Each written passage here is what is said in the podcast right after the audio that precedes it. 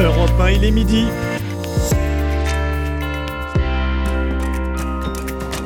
Europe 1 midi.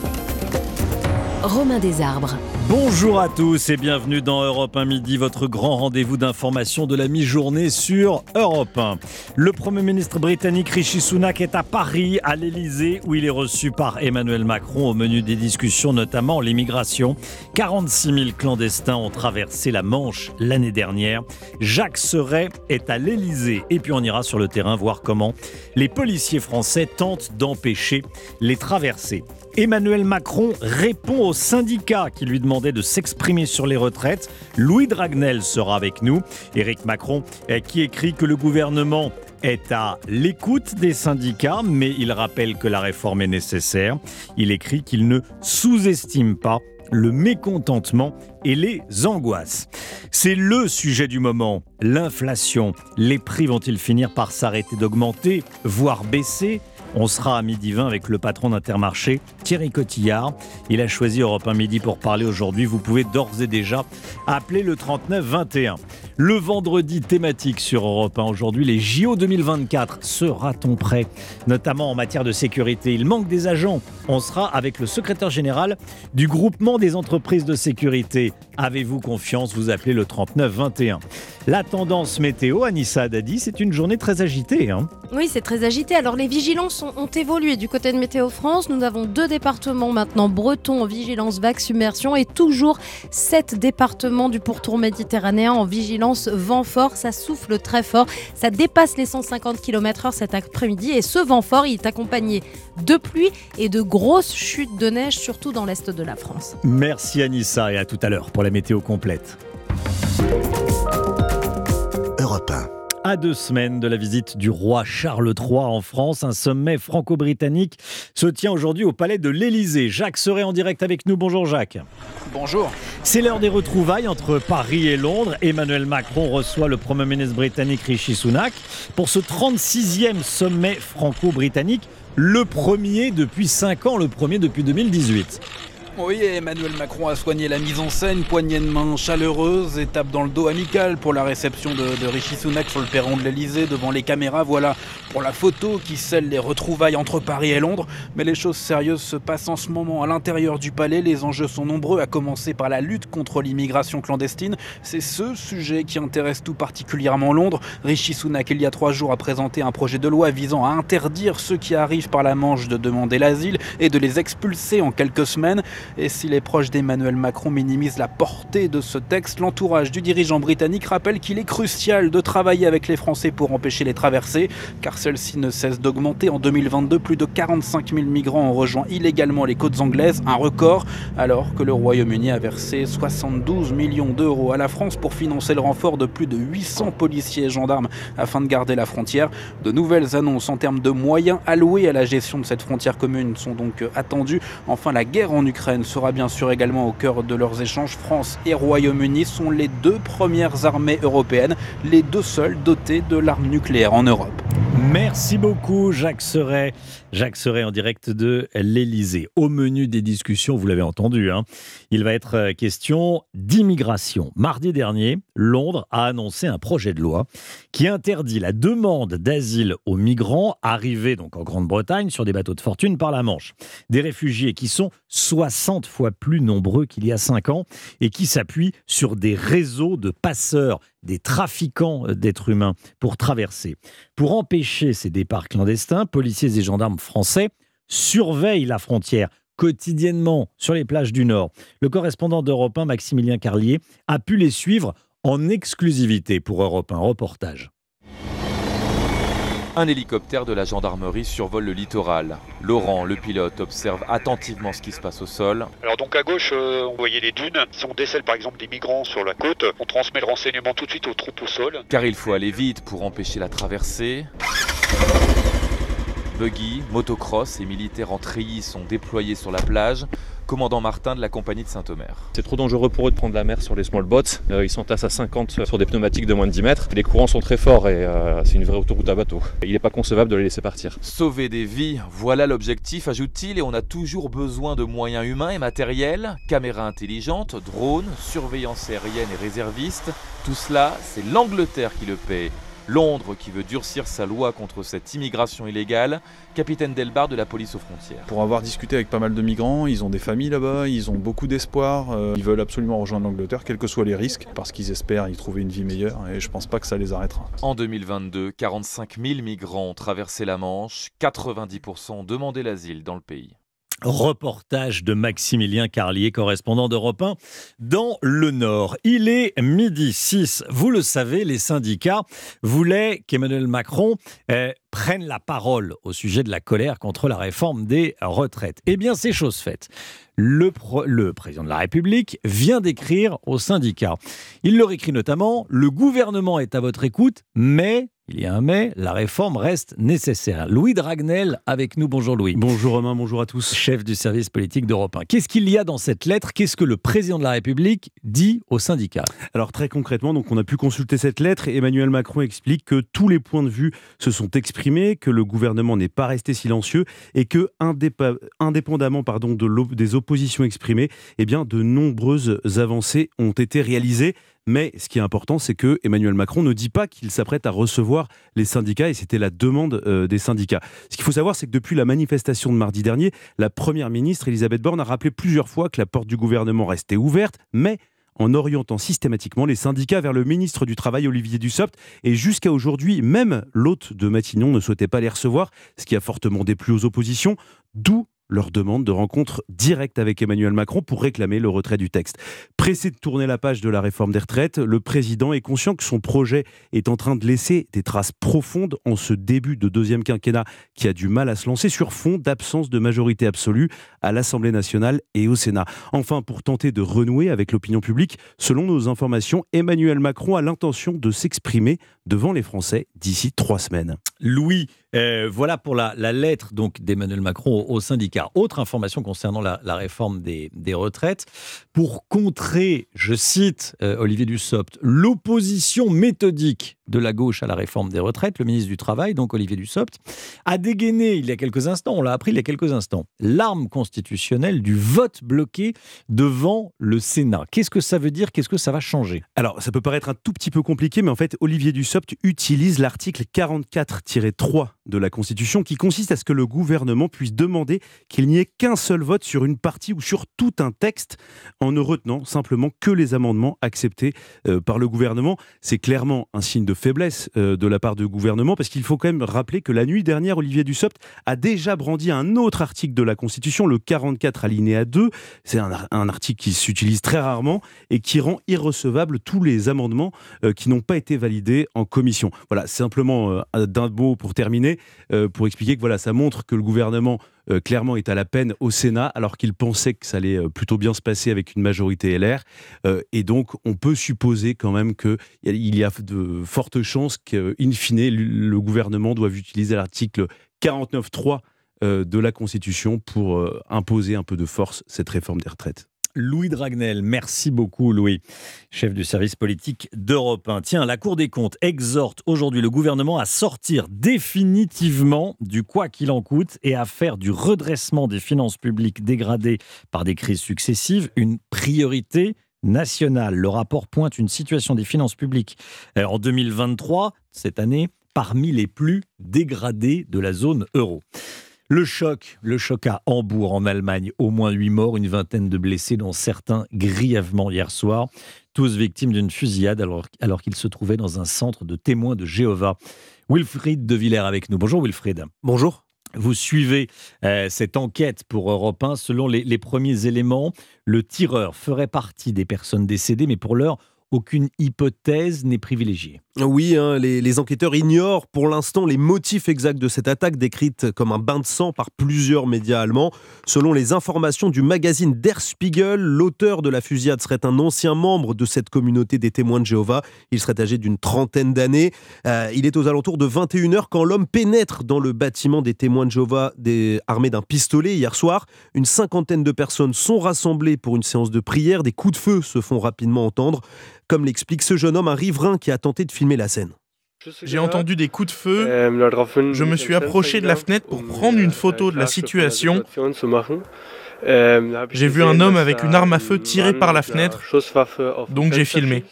Sur la vidéo, on voit distinctement cet homme tirer à plusieurs reprises, quatre tirs au moins qui brillent dans la nuit. Les forces d'intervention de la police pénètrent dans le bâtiment vers 21h15. Holger Veren est porte-parole de la police de Hambourg. Lorsque les policiers sont entrés dans le bâtiment, ils ont trouvé plusieurs personnes blessées par arme à feu. Certaines d'entre elles l'étaient mortellement. En montant euh, les étages, les policiers entendent un dernier coup de feu. Euh, ils trouvent un autre corps. Il s'agirait manifestement de l'assaillant. Ce quartier du nord d'Hambourg où a eu lieu l'attaque a été quadrillé toute la nuit par les enquêteurs. Les habitants étaient encouragés à rester chez eux. Une alerte qui a été euh, levée tôt ce matin. Merci beaucoup Wilfried. Cette information qui tombe à l'instant. Le centre hospitalier de Brest a été visé par une cyberattaque. Une cyberattaque qui perturbe son fonctionnement sans toutefois affecter le service des urgences ou sans, euh, sans provoquer non plus de fuite de données de santé. C'est important. Ça s'est passé euh, hier soir à 20h33 précise. Le CHU de Brest a fait l'objet d'une intrusion dans son système d'information. L'analyse du processus d'attaque a démontré que des serveurs ont été impactés, indique le centre hospitalier régional universitaire de Brest à l'instant. Il est midi 11, restez bien avec nous. De nouvelles fissures dans des réacteurs nucléaires ont été détectées. On en parle avec Margot Faudéré pour les toutes dernières informations. A tout de suite. Europe 1 midi, Romain Desarbres. Des dizaines de réacteurs nucléaires vont-ils devoir être inspectés avec cette affaire EDF est sous pression et cela pourrait provoquer potentiellement des arrêts prolongés de réacteurs? Deux jours après la découverte d'une fissure d'une taille inédite sur un réacteur de la centrale nucléaire de Panly, Margot Faudéré avec nous. Bonjour Margot. Bonjour. Eh bien, deux jours après la, découverte de, de fissures à Panly, de nouvelles fissures ont été découvertes. Dites-nous. Oui, sur le deuxième réacteur de la centrale de Panly, en Normandie, et l'un sur l'un des quatre réacteurs de la centrale de Cattenom, en Moselle. Des fissures non négligeables et détectées comme la première sur un circuit de secours qui sert à refroidir le réacteur en cas d'incident. Sur le deuxième réacteur de Panly, la fissure atteint jusqu'à 12 mm de profondeur, à Cattenom jusqu'à 4 mm. Alors, comment explique-t-on ces fissures? Eh bien, ces fissures sont provoquées par ce qu'on appelle le phénomène de fatigue thermique. Concrètement, la tuyauterie est soumise à des variations de température importantes qui peuvent fissurer l'acier. EDF d'ailleurs connaît bien ce problème, mais l'entreprise ne l'avait jamais repéré sur cette partie du réacteur. EDF va donc devoir élargir à de nouvelles zones son programme de contrôle sur la fatigue thermique. On parle de quelques 200 soudures supplémentaires à contrôler. L'autorité de sûreté nucléaire lui a d'ailleurs demandé de revoir au plus vite sa stratégie. On devrait donc savoir dans les prochains jours si cela induit d'abord un allongement des arrêts de réacteurs et surtout si cela a une incidence sur la production d'électricité en 2023. Margot Faudéré, service économie d'Europe 1. Merci beaucoup Margot. L'annonce a été repoussée. Je vous parle de la décision portant sur le placement ou non en détention provisoire de Pierre Palmade. L'annonce sera faite mardi prochain. Elle était pourtant attendue ce matin après le grave accident, bien sûr, de l'accident de la route causé par le comédien Pierre Palmade qui reste mis en examen pour homicide et blessures involontaires par conducteur ayant fait usage de stupéfiants en état de récidive légale. Ce sera le vendredi 26 juillet 2024, dans près de 500 jours, la cérémonie d'ouverture des Jeux Olympiques de Paris. Un projet colossal qui a, pour, sur certains points, non pas du plan dans l'aile, mais il y a de grosses difficultés. Vendredi thématique de la rédaction d'Europe 1 c'est euh, sur la préparation aux JO, des JO de, 2024. Paris a-t-elle déjà des regrets olympiques? Pendant les Jeux de Paris, 800 000 personnes se déplaceront chaque jour en région parisienne. Les transports en commun seront mis à contribution et seront au cœur de la candidature de Paris 2024. La bonne nouvelle serait que personne ne parle des transports pendant les JO. Mais avant cela, plusieurs interrogations restent à lever. Aurélien Fleureau. Oui, et la principale porte sur l'extension de la ligne 14 du métro au sud de Paris jusqu'à l'aéroport d'Orly et surtout au nord jusqu'à la future gare de Saint-Denis-Pleyel, proche du village olympique et du Stade de France. Sans elle, on sera mal, m'a glissé une source au cœur du dossier. Le timing est serré, confirme Gilles Dansard, directeur du site Mobilettre. Le génie civil est fini, les voies sont posées, mais il faut beaucoup de temps pour avoir toutes les homologations de sécurité, d'autant que euh, sur cette ligne entièrement automatique, il n'y aura pas de conducteur. Les systèmes de pilotage et de supervision sont absolument essentiels. Donc c'est vraiment un défi technologique et technique que d'être prêt pour juin 2024. Autre sujet d'inquiétude, le climat social au sein de la RATP, un risque réel selon le député de Seine-Saint-Denis, Stéphane Peu, co-auteur d'une mission parlementaire sur les Jeux. Il faut euh, reculer euh, ces échéances d'ouverture à la concurrence qui créent un désordre terrible pour euh, Jean Castex, le président de la RATP, pour donner de la visibilité à ses personnels et à ses recrutements. Entre les JO puis les Paralympiques, Île-de-France Mobilité devra gérer 10 millions de voyageurs à l'été 2024. Voilà, il y a l'enjeu des transports, on vient de le voir avec Aurélien Fleureau, il y a également l'enjeu des questions de sécurité. Et on sera à 12h45 avec Cédric Paulin, secrétaire général du groupement des entreprises de sécurité. Il va falloir embaucher des agents de sécurité. Tiens, quels sont les, les critères? On verra ça avec Cédric Paulin, 12h45. Restez bien avec nous. Tout de suite, la bourse. Les conseillers HSBC, experts de vos projets, vous présentent Rendez-vous Bourse. Claire Lemaître de boursier.com avec nous. Bonjour Claire. Bonjour Romain. Qu'est-ce que ça donne à Paris? Un CAC 40 sous tension, Mhm. moins 1,5%, 7207 points. On a des banques qui chutent partout en Europe après les déboires de Silicon Valley Bank aux États-Unis. C'est une petite banque qui finance des startups. Elle a lancé en catastrophe hier une augmentation de capital pour renflouer euh, sa trésorerie. En fait, elle est prise à la gorge par la remontée ultra rapide des taux. Donc, le titre de sa maison mère a plongé de 60% hier soir euh, à Wall Street. C'est vécu comme une alerte pour euh, tout le secteur. À Paris, BNP Paribas et Crédit Agricole de- perdent plus de 3%. Société Générale lâche plus de 5%.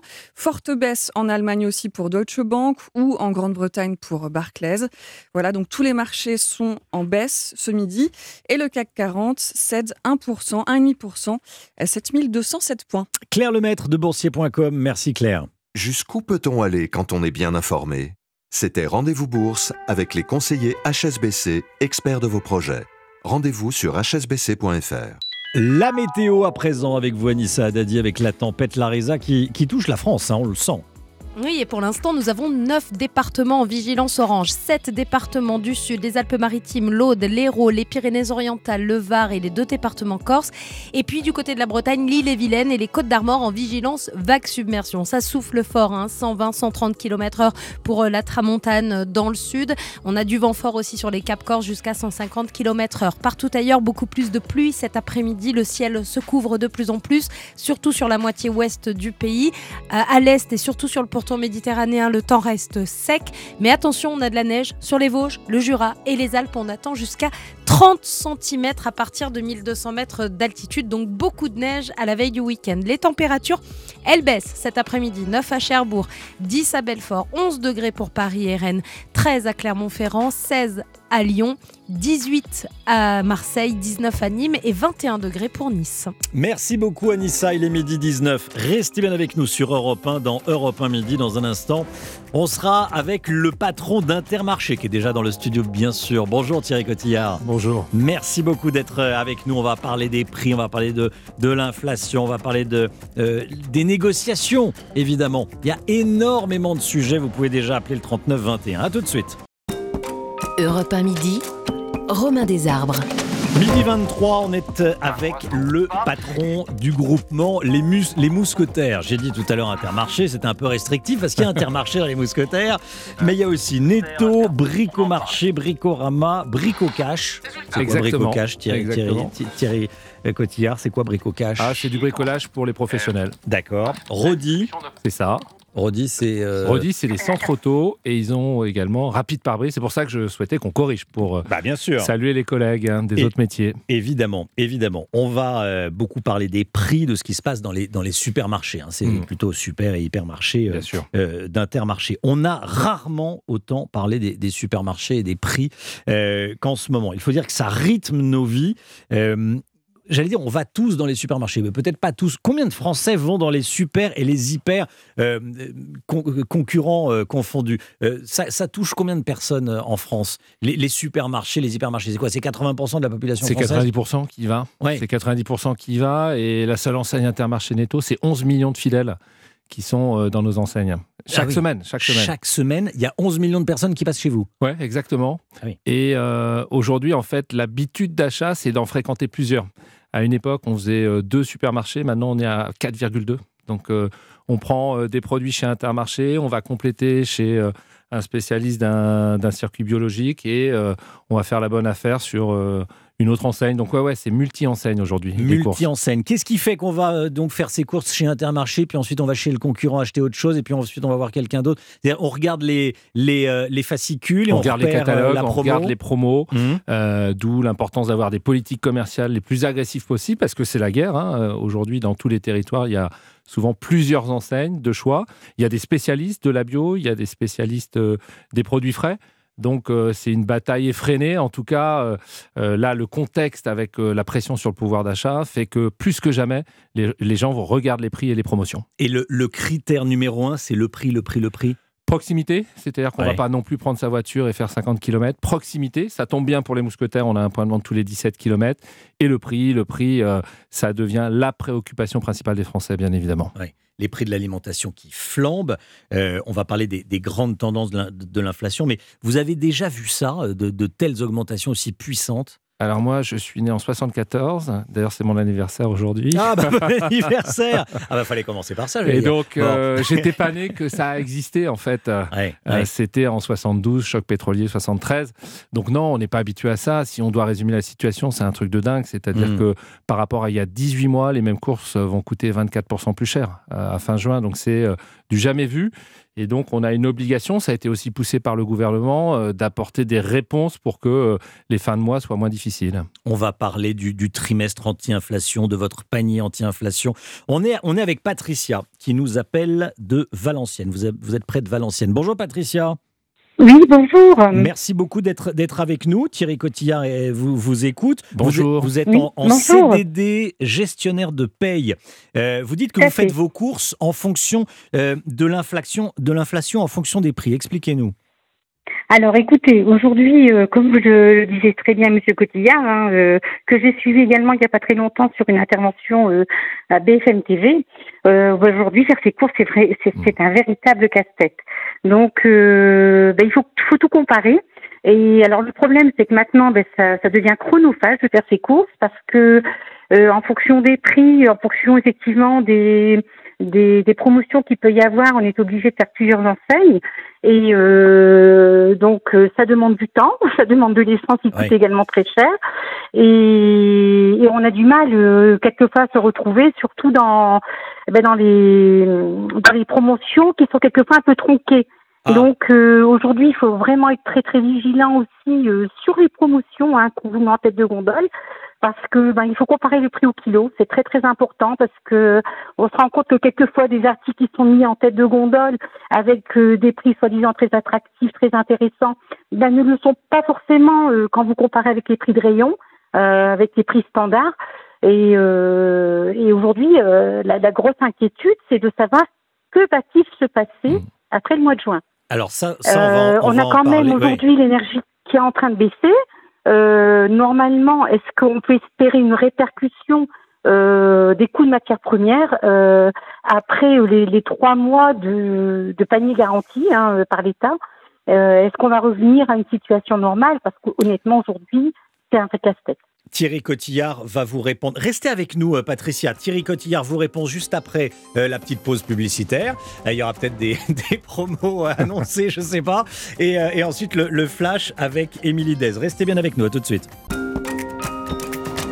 Europe 1 midi. Romain Desarbres. Merci d'être avec nous dans Europe 1 Midi. Sur Europe 1, on est toujours avec Thierry Cotillard, président du groupement Les Mousquetaires, avec notamment Intermarché et Netto pour ce qui est de, de, de l'alimentation et des courses de tous les jours, eh, j'allais dire. Et on est toujours avec Patricia qui nous appelle de, de Valenciennes. On va parler de la, de la chasse aux promos. Mais tout d'abord, le point info, Émilie Dez. Bonjour Émilie. Et Bonjour Romain, bonjour à tous. Le gouvernement est à votre écoute, mais la réforme des retraites est nécessaire. Le message d'Emmanuel Macron aux syndicats. Le chef de l'État assure par ailleurs ne pas sous-estimer le mécontentement et les angoisses des Français. Au Sénat, les débats vont s'accélérer. Le gouvernement a dégainé le vote bloqué, une arme constitutionnelle pour contrer l'opposition. Les sénateurs vont devoir se prononcer par un seul vote sur l'ensemble de la réforme, un aveu de faiblesse pour la gauche. 15 jours avant de recevoir le roi Charles III, Emmanuel Macron accueille aujourd'hui à l'Élysée le Premier ministre britannique Rishi Sunak. Au menu notamment la lutte contre l'immigration clandestine et l'aide militaire à l'Ukraine. Les deux dirigeants s'exprimeront cet après-midi à 15h. L'auteur présumé de la fusillade qui a fait 8 morts hier à Hambourg s'est donné la mort, selon le magazine Der Spiegel. Il était un ancien membre des témoins de Jéhovah. L'attaque s'est déroulée pendant un service de prière. La justice se prononcera mardi prochain sur l'éventuel retour en détention de Pierre Palmade. L'humoriste a été remis en liberté cette semaine. Victime d'un AVC, il a été opéré et il est toujours hospitalisé. Le PSG est candidat au rachat du Stade de France. Le club de la capitale va répondre à l'appel d'offres lancé par l'État. Le dossier n'a pas encore été déposé. Le Stade de France est estimé à 600 millions d'euros. Et puis coup d'envoi ce soir de la 27e journée de Ligue 1 à l'affiche Lille-Lyon à 21h. Match à suivre en direct dans Europe 1 Sport. Merci Émilie Dez. On vous retrouve à 13h pour un prochain flash, un, un prochain point info. À tout à l'heure. À tout à l'heure. Europe 1 midi. Romain Desarbres. Thierry Cotillard est avec nous, président du groupement Les, les Mousquetaires, avec notamment Intermarché, Netto, mais aussi Brico Marché, Bricorama, Brico Cash, Rodi et Rapide Pare-Brise pour les, pour les voitures. Bon, euh, et on est avec Patricia. Patricia, toujours en, ligne avec nous. Hein. On, parlait euh, juste avant la, petite pause euh, de la chasse aux promos. Patricia, vous disiez vous, vous, alliez à droite, à gauche euh, pour, pour faire vos courses en fonction des promos. Vous, vous les écoutez à la radio et, ou, vous les lisez sur les prospectus et ensuite vous allez faire vos. Vous choisissez vos, magasins en fonction. C'est comme ça que ça fonctionne Ou vous allez dans votre magasin et puis vous, vous découvrez? Ben non, de toute façon, ce qu'il faut savoir, c'est que, comme je disais tout à l'heure, hein, le problème, c'est qu'aujourd'hui, euh, faire ses courses, ça demande énormément de temps. Mmh. Donc, il faut vraiment être organisé pour euh, pour essayer de faire ses, courses au mieux, parce que on peut pas on peut pas faire tous les magasins euh, qui proposent tel article en promotion. C'est-à-dire, au bout d'un moment, il faut se fixer sur un magasin et puis bah, acheter en fonction effectivement de, des promos qui sont proposés. Si on a la possibilité financière, faire un petit peu de stock. Euh, pour justement euh, euh, continuer à optimiser le, le, coût de ses dépenses, mais ça devient vraiment très très problématique. Alors, moi, moi j'avoue que c'est devenu pour moi un vrai cauchemar aujourd'hui de mettre les pieds dans un magasin, et je suis complètement affolée par le par l'envolée des prix. C'est pas possible. On va pas pouvoir continuer comme ça longtemps. D'où ma question que va-t-il se passer après les trois mois euh, du panier anti-inflation. Du panier anti-inflation. Et eh bien cette question, Thierry Cotillard, euh, je vous la pose et Thierry Cotillard vous répond. Alors vous avez raison, Madame, c'est un point qui est extrêmement important et on en a débattu lundi avec euh, le ministre de l'économie. oui, c'est sécurisant ces démarches panier anti-inflation parce qu'évidemment chaque enseigne, vous avez compris, va rentrer dans une guerre pour proposer voilà les meilleurs prix aux consommateurs. Et après, qu'est-ce qui va se passer? C'est la question. Nous, ce qu'on a défendu, c'est on observe des baisses. Euh, de matières premières. Je vais donner deux, trois exemples pour que ce soit concret. Le blé coûtait il y a un an 460 euros la tonne, quand aujourd'hui c'est 280. Le fameux conteneur qui rapatriait les produits d'Asie, c'était 12 000 euros, aujourd'hui c'est 2 000. Et puis ça n'échappait à personne. Probablement l'électricité va baisser dans les mois qui viennent. Donc ce qu'on attend, et ça, ça sera sous l'impulsion euh, du, ministre Le Maire, c'est euh, de nouvelles négociations à partir de juin pour obtenir des industriels qui auront un coût de production inférieur, une possibilité de baisser notre prix d'achat pour le répercuter aux consommateurs. Donc aujourd'hui, on a cet espoir. Il faut savoir que l'année dernière, le gouvernement nous a demandé, dans l'autre sens, de voir trois fois les industriels pour renégocier à la hausse, puisque tout flambait. On veut la réciproque. On dit aujourd'hui, nos consommateurs souffrent. On voit que c'est difficile. Et donc, si ça baisse, on veut pouvoir renégocier. Bruno Le Maire qui vous dit également euh, je, l'écoutais euh, sur, sur CNews euh, l'autre matin, qui vous dit également les, les, la grande distribution mhm. est très prompte à augmenter les prix quand le blé augmente, quand l'électricité augmente, quand le pétrole augmente. J'aimerais bien qu'elle soit aussi rapide pour baisser quand ça baisse. Là, Vous l'avez entendu Ouais, on, l'a entendu. Euh, là, c'est une réponse très concrète. Hein. Nous, c'est 500 produits où on va euh, hmm. faire des efforts sur notre marge industrielle puisqu'on a nos propres usines, euh, sur notre marge de distributeur, et c'est des baisses qui peuvent aller de 15 à 20%. ce qu'il faut, parce qu'en fait, chacun a sa vérité. Vous allez inviter un industriel, il va vous dire c'est la faute du distributeur. Là, il y a un rapport qui est sorti lundi, justement, de l'inspection générale des finances qui a observé l'évolution des résultats des entreprises. euh, grosse explosion côté industriel. Alors, je ne veux pas les pointer du doigt, mais ça a fait plus de 50%. Les agriculteurs, et on en est vraiment ravis parce qu'il y avait un besoin de sécuriser, les revenus du monde agricole ont augmenté de 27% et la distribution 9%. Ce qui va être intéressant avec les hausses de tarifs qu'on a eues, ou si vous permettez, on va faire un distinguo. On a eu des hausses en général de 8 à 11% pour les PME, des entreprises à taille normale, quand en parallèle, les très grandes multinationales, les Procter Gamble, les Nestlé et consorts ou Coca-Cola sont venus avec des hausses de 16% à 17% en moyenne. Donc, donnons-nous rendez-vous à la rentrée pour regarder les résultats semestriels des industriels et je suis prêt à parier que leurs résultats vont être améliorés. Et j'ai très concret. Hein, euh, euh, est-ce que certains en ont profité ces derniers mois? Bah, en fait, très clairement, quand on était dans les box, on disait il y a dans les box de négociation, hein, la grande distribution, on disait, face aux produits, face aux, fournisseurs, aux fournisseurs. Le brief, c'était de dire aux acheteurs soyez vigilants, c'est-à-dire il y a des hausses qui sont utiles, elles sont même vitales, c'est-à-dire si on n'allait pas accepter ces hausses. Vu l'explosion du coût de production, il y aurait eu des entreprises qui auraient été au tas, hein, qui auraient même euh, arrêté de produire. Des hausses de confort, c'est-à-dire que bien évidemment, ça a été une aubaine pour certains avec un dos très lâche pour l'Ukraine, de nous expliquer, alors que l'huile baisse, que mm. certaines marques allaient faire. L'huile, elle fait moins 10 en matière première, on nous la vend 10% plus cher. Donc on cherche à comprendre, à savoir, il y a une obligation de transparence, mais cette transparence, elle est des fois opaque. Donc certains fournisseurs se sont dit, bon, on va augmenter nos prix, euh, il n'y a pas vraiment de raison, mais on va faire comme les copains et on va, et on va euh, largement augmenter nos, nos marges. On est avec Annie, qui nous appelle des Yvelines. Bonjour Annie. Oui, bonjour à tous et bon anniversaire, Monsieur Cotillard. c'est très gentil. Le message est passé. Le message est passé. Bon, euh, qu'est-ce que vous dites? Vous avez évidemment constaté euh, l'augmentation des, des, prix. Vous, notamment ah les prix des légumes qui ont terriblement augmenté les prix des légumes. Hein. Terriblement augmenté, oui. Je, moi, j'ai plusieurs surfaces, euh, enfin moyennes surfaces, disons, pas loin de chez moi. Donc, euh, j'ai comparé les prix depuis un moment et je vais soit à l'une pour certains produits, soit à l'autre. Et j'ai un petit marché éventuellement où c'est moyen, mais on peut choisir et euh, c'est un peu moins cher, mais bon, c'est très très dur pour se nourrir mmh. maintenant. Moi qui aime beaucoup les légumes et les fruits, je souffre. Comment vous faites? Vous achetez moins? Euh, vous courez après les promotions Comment Quel est votre euh, Les promotions, vu que je suis toute seule, euh, quand c'est des grosses promotions, je peux pas, donc bah, je cours après les prix. Je, je sais que dans, mettons, je ne vais pas citer des magasins, dans certains endroits, c'est les produits d'entretien qui sont un peu moins chers. De l'autre mmh. côté, c'est les fruits ou les légumes ou voilà. Je compare à chaque fois que je passe, je compare. Vous comparez, euh, vous comparez tout, vous faites, euh, vous faites attention. Ah bah Thierry Cotillard, le, le, hard discount euh, vous a pris des parts de marché, a pris des parts de marché à la, grande distribution classique? Oui, le hard discount progresse en France. Hein. et ça oblige aujourd'hui le distributeur traditionnel que l'on est bah, de repositionner son prix, notamment sur ce qu'on appelle les premiers prix. Donc on a des premiers prix qui n'évoluaient pas ces dernières années, et puis depuis 2-3 ans, euh, sous la pression du pouvoir d'achat, on voit que c'est un segment qui intéresse les consommateurs, donc ça fait des progressions à deux chiffres. Je voudrais rebondir peut-être sur cette sous-consommation là de, fruits et légumes. C'est la conséquence de l'inflation. On voit que tous les marchés où ça explose en prix, euh, le pire c'est le poisson. Le poisson a vraiment augmenté. On voit des déconsommations de l'ordre de 15-20%. Euh, et c'est vrai que pourquoi ça augmente? On a, moi j'étais au salon de l'agriculture, on a des coûts de production vraiment qui explosent. les entrants, euh, le coût de l'énergie, le SMIC, quand il y a des salariés sur la ferme, coûte plus cher.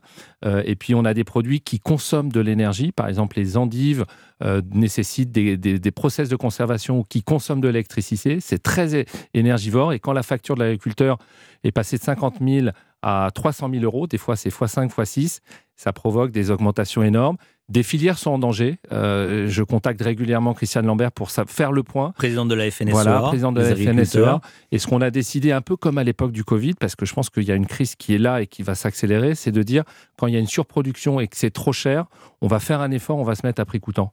L'exemple ce week-end, c'est que on a décidé, en plus des 500 produits pour Intermarché Netto, de faire un panier, euh, un marché pardon anti-inflation sur des produits frais. Donc l'endive, on ne fait pas de marge, on décide de se mettre à zéro et elle sera 1,79 qui la rend accessible à nos consommateurs. Nous, on fait ça, bien sûr, vous allez trouver chez des concurrents des promotions. Et c'est là-dessus, à mon avis, que les, les consommateurs vont se diriger pour pouvoir avoir des produits accessibles. C'est un, un, geste pour les producteurs aussi? Oui, parce qu'en fait, on se met d'accord sur le prix. Dans ces cas-là, c'est comme pour la pomme la, la, semaine dernière, on se met d'accord sur le prix utile nécessaire oui. pour qu'ils puissent en vivre. C'est le producteur d'endives qui vous appelle, ou qui oui. appelle peut-être la concurrence aussi, et qui vous Bien dit sûr. attendez, on, on, a des stocks, on s'en sort pas, est-ce que vous pourriez nous donner un coup de main? Exactement. Oui, ça sert aussi à ça, la, la grande distribution. Sur le comportement des clients, qu'est-ce que vous avez constaté ces derniers mois alors, euh, plusieurs choses. On constate euh, bon, une, une fréquentation qui, qui augmente. Mais quand les gens viennent, ils consomment moins. Je pense que c'est justement pour mieux maîtriser leurs dépenses. Et quand le client vient, euh, il dépense moins par deux phénomènes. Il achète moins d'articles, moins 7% d'articles. Et en complément, il y a une sorte de dévalorisation de ses achats. Donc on voit très clairement les produits frais qui font des chutes très importantes dans nos ventes. Et puis là où on avait de la marque nationale qui était euh, des ventes importantes, il y a un report sur ce que considère être le meilleur rapport qualité-prix pour le consommateur, les fameuses marques de distributeurs mmh. et des segments encore moins chers avec les premiers prix. Donc on voit deux phénomènes, je consomme moins et quand je consomme, euh, j'achète moins cher. Tiens, puisque vous en parlez, quelle est la différence entre le produit de marque, le même produit de marque distributeur euh, et, et, le premier prix? Il y a une vraie différence de qualité ou parfois est-ce que c'est pas c'est pas nous, juste l'emballage Non, on va défendre on va défendre ce qui est notre cœur de métier, c'est la, la, fabrication des MDD et moi je peux vous en parler assez tranquillement puisque on a fait le choix chez Intermarché il y a 50 ans euh, en quittant justement nos, nos, amis de chez Leclerc, nos cousins, de créer nos propres filières pour produire nos marques propres. On a 53 usines. Oui. Et donc, en fait, l'écart de prix est souvent lié à euh, un coût de marketing parce qu'il y a des forces de vente qui vont dans les magasins, parce qu'il y a des pubs à la télé, à la radio. Donc, ça crée l'écart depuis. Alors, c'est très intéressant pour que le consommateur comprenne. Pendant des années, on copiait juste le goût. On voulait que ça, ça ait le même goût. Il y a cinq ans, on a fait une, vraie révolution chez Intermarché où on s'est dit ça peut pas suffire. Il faut changer la formule des produits pour la santé des consommateurs. Moins de produits chimiques, moins de, au lieu de mettre euh, un édulcorant, ben on va on va mettre de la betterave, etc. Et, et aussi des approches sur l'environnement, que ce soit moins consommateur de plastique, et puis euh, le bien-être sociétal avec le bien-être animal, des choses qui sont mmh. très engageantes. Donc une MDD plus qualitative qu'il y a quelques années. J'ai une dernière question à vous poser. Pour certains, euh, en ce moment, c'est très dur. Euh, rien ne justifie le vol. Ça, c'est ouais. le, ouais. le, cadre, la base. Mais est-ce qu'il y a des augmentations de, de vols dans vos magasins de nourriture? Oui. J'entends nourriture, hein, pas. Oui, oui, malheureusement, oui. oui. Ce serait mentir que de ne pas vous dire la vérité. C'est c'est triste, mais c'est une réalité et on en arrive à devoir mettre des antivols sur de la viande, sur les pièces qui sont chères. À 8-9 euros, on met des antivols. Oui, vous m'écoutez bien, il y a, il y a de cette pratique. L'antivol sur des steaks hachés Exactement, des... alors peut-être pas le steak haché, mais euh, l'entrecôte à 9 euros. Pièce. Ouais. Donc c'est symptomatique. Euh, voilà, vous aviez déjà fait ça? Non, on a commencé à le faire il y a 18 mois. Donc ouais. c'est quelque chose qu'on observe et, euh, et, sur lequel il, on, doit, on, doit, on doit réagir parce qu'en fait, si on ne fait pas ça, vous avez un magasin, bah, évidemment, euh, lorsqu'il se fait voler, il va à un moment être, devoir augmenter ses prix pour compenser le vol. Donc euh, on s'interdit ça et donc c'est pour ça qu'on qu met des moyens comme celui que je viens de vous citer. Mmh. une toute dernière question, comment vous voyez les, les, les prix évoluer après cet été? Bah, En fait, quand on demande au ministre de, de provoquer des nouvelles négociations en juin, c'est pour permettre une rentrée euh, qui soit au même prix ou moins cher, ce qui serait l'idéal pour que ce ne soit pas une, une, une, rentrée qui soit euh, sous pression une nouvelle fois du pouvoir d'achat. Merci beaucoup Thierry Cotillard, président du groupement Les Mousquetaires, Intermarché Netto, Bricomarché, Bricorama, Bricocash. Tout ça. Rodier, rapide pare-brise, oui tout ça, ça en fait. Et bon anniversaire. Merci. voilà, à nouveau. Et merci beaucoup à Patricia et Annie et à vous tous qui nous avez appelés au 39 21. Dans un instant, les JO, est-ce qu'on sera prêt On en parle, à tout de suite. Europe 1 midi, Romain Desarbres. 12h50, les vendredis thématiques sur Europe 1. JO, moins 500 jours. Voilà, les JO qui débuteront et donc en, en, 2024, en juin 2024. Et on va parler de l'aspect sécurité. Est-ce qu'on sera prêt On a parlé il y a quelques instants des, des transports. Est-ce qu'on sera prêt à, à, transporter tous les, tous les spectateurs? Et maintenant, on va parler de la sécurité avec vous, Cédric Paulin. Bonjour, Cédric Paulin. Bonjour. Bonjour. Bonjour, merci d'être en direct avec nous euh, sur, sur Europe 1, dans, dans, Europe 1 Midi. Vous êtes secrétaire général du groupement des entreprises de, de sécurité. Euh, on en est où là de la préparation des, des JO aujourd'hui? Il manque encore combien d'agents de sécurité? La question n'est pas tant de savoir combien il en manque encore, elle est de savoir combien il en faudra exactement par rapport aux, aux appels d'offres et au marché de Paris 2024. Euh, donc on y travaille depuis maintenant euh, un an euh, avec le Pôle Emploi, le ministère du, Travail, différentes administrations pour étudier les différents viviers possibles. Oui, parce que là, il faudra combien d'agents de sécurité en plus des policiers et des gendarmes qui seront bien sûr mobilisés? Oui, il en faudra à mobiliser entre 22 et 30 000 euh, pendant la période euh, des JO, bien sûr avec des périodes de pic. Et voilà, les, le chiffrage en l'état actuel, c'est entre 22 et 30 000 entre 22 000 et 30 000 agents de sécurité euh, nécessaires. Quels sont les, les, critères pour, pour devenir agent de sécurité pour les, pour les JO alors les critères pour devenir agent de sécurité privé pour les JO sont les mêmes que pour devenir agent de sécurité privé euh, dès, dès aujourd'hui. Donc euh, il faut avoir un, un, titre de séjour pour les ressortissants étrangers d'au moins 5 ans. Il faut avoir une, une enquête de moralité qui est faite euh, par les pouvoirs publics. C'est-à-dire qu'on va regarder le casier judiciaire, on va, on va regarder s'il y a eu des, des problèmes avec la police, avec la gendarmerie, avec la justice.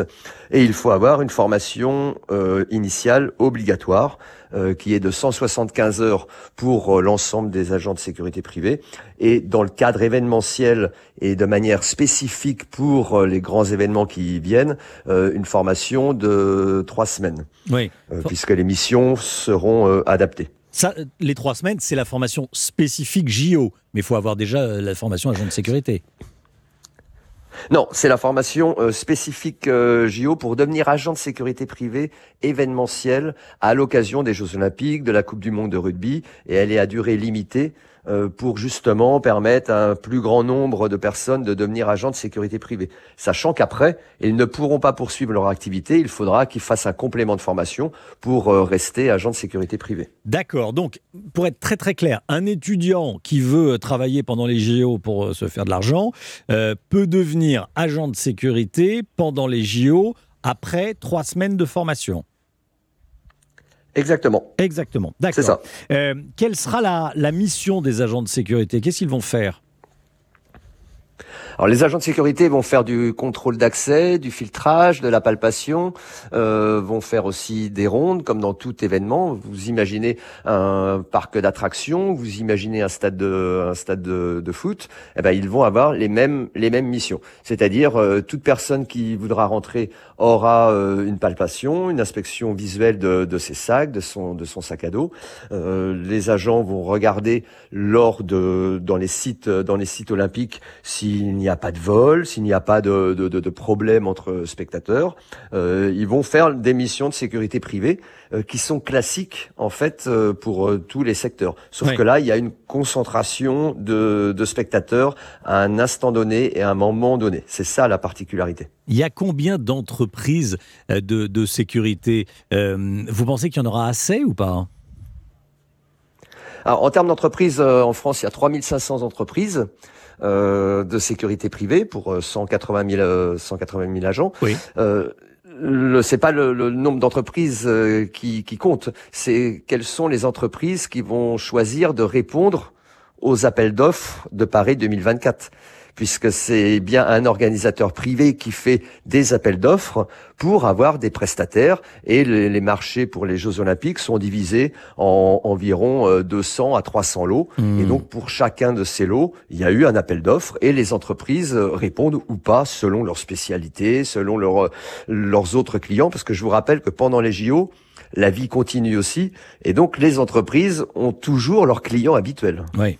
Alors, on peut se poser la question de la, fiabilité euh, des, des, agents. Comment être certain que ce sont des, gens fiables, sérieux, euh, honnêtes? Est-ce que la, la police les passe au fichier? Comment ça se passe? Ils sont euh, tous obligatoirement passés au fichier de la police et de la gendarmerie et au casier judiciaire. C'est-à-dire que tous les agents en France, et avant même d'entrer en formation, c'est important de le dire, euh, pour entrer en formation, il faut déjà passer la barrière de la moralité. C'est-à-dire que si vous avez eu euh, des affaires avec la police ou la gendarmerie et, ou avec la, la, justice, si vous avez été condamné, vous ne pouvez pas devenir agent de sécurité privée. Euh, donc euh, il y a un contrôle de moralité que beaucoup de personnes oublient, mais la fiabilité pour un agent de sécurité privée, elle est là et parfois même encore plus là que pour des agents publics. Merci beaucoup Cédric Paulin. Merci d'avoir été en direct avec nous dans, Europe 1 midi, les 12h56. Vos rendez-vous Europe 1 chaque samedi entre 10h et 11h. Les grandes voix d'Europe 1, les grandes voix qui mettent leur expertise au service des auditeurs d'Europe 1. Catherine Ney, Michel Cotta, Charles Villeneuve et Gérard Carrérou débattent de l'actualité de la semaine aux côtés de Pierre Devilleneux. Demain, 10h, comme tous les samedis matins, les grandes voix d'Europe 1. Merci d'avoir euh, suivi euh, Europe 1 Midi. Belle émission. Merci beaucoup euh, d'avoir été avec nous. Merci à tous ceux qui ont appelé le, le 3921. Dans un instant, c'est la France Bouge avec Elisabeth Assayag. Bel après-midi sur Europe 1.